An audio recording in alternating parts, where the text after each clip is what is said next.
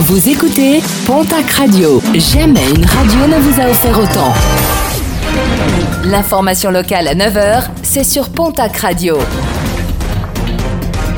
Bonjour Jean-Marc Courage Sénac. Bonjour à toutes et à tous. Appel à la grève et à la mobilisation. Une journée historique ce jeudi pour l'enseignement privé avec l'appel unitaire intersyndical et sept organisations syndicales représentatives. Avec les réformes engagées, ils craignent des pertes de postes. Ils exigent par ailleurs une revalorisation immédiate de leur salaire, une amélioration des conditions de travail ainsi que l'arrêt des réformes en cours. Un mouvement également très suivi aujourd'hui dans la région. Un retraité plutôt énervé à Andouins, deux femmes qui promenaient leurs chiens sur une propriété privée ont été invectivés par un homme de 66 ans. Le ton est rapidement monté quelques minutes plus tard et ce dernier n'a pas hésité à tirer au sol avec sa carabine. Par ricochet, l'une des promeneuses a été blessée au mollet. Placé en garde à vue, le retraité sera prochainement présenté devant la justice. Le placement en garde à vue de deux jeunes individus à Oloron, ils sont soupçonnés d'avoir commis des actes de cruauté dans la nuit de samedi à dimanche au parc de Saint-Pé.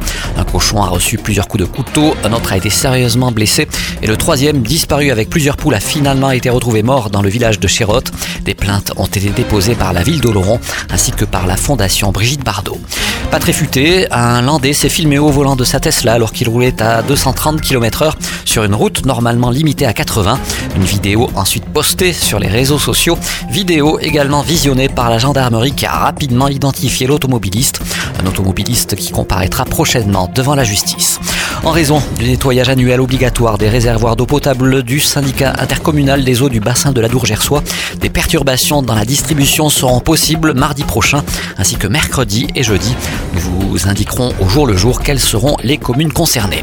Et puis ce jeudi se déroule l'opération Duo Day, journée nationale qui permet de constituer des duos d'un jour entre des personnes en situation de handicap ou des professionnels volontaires dans de nombreuses entreprises, collectivités ou associations.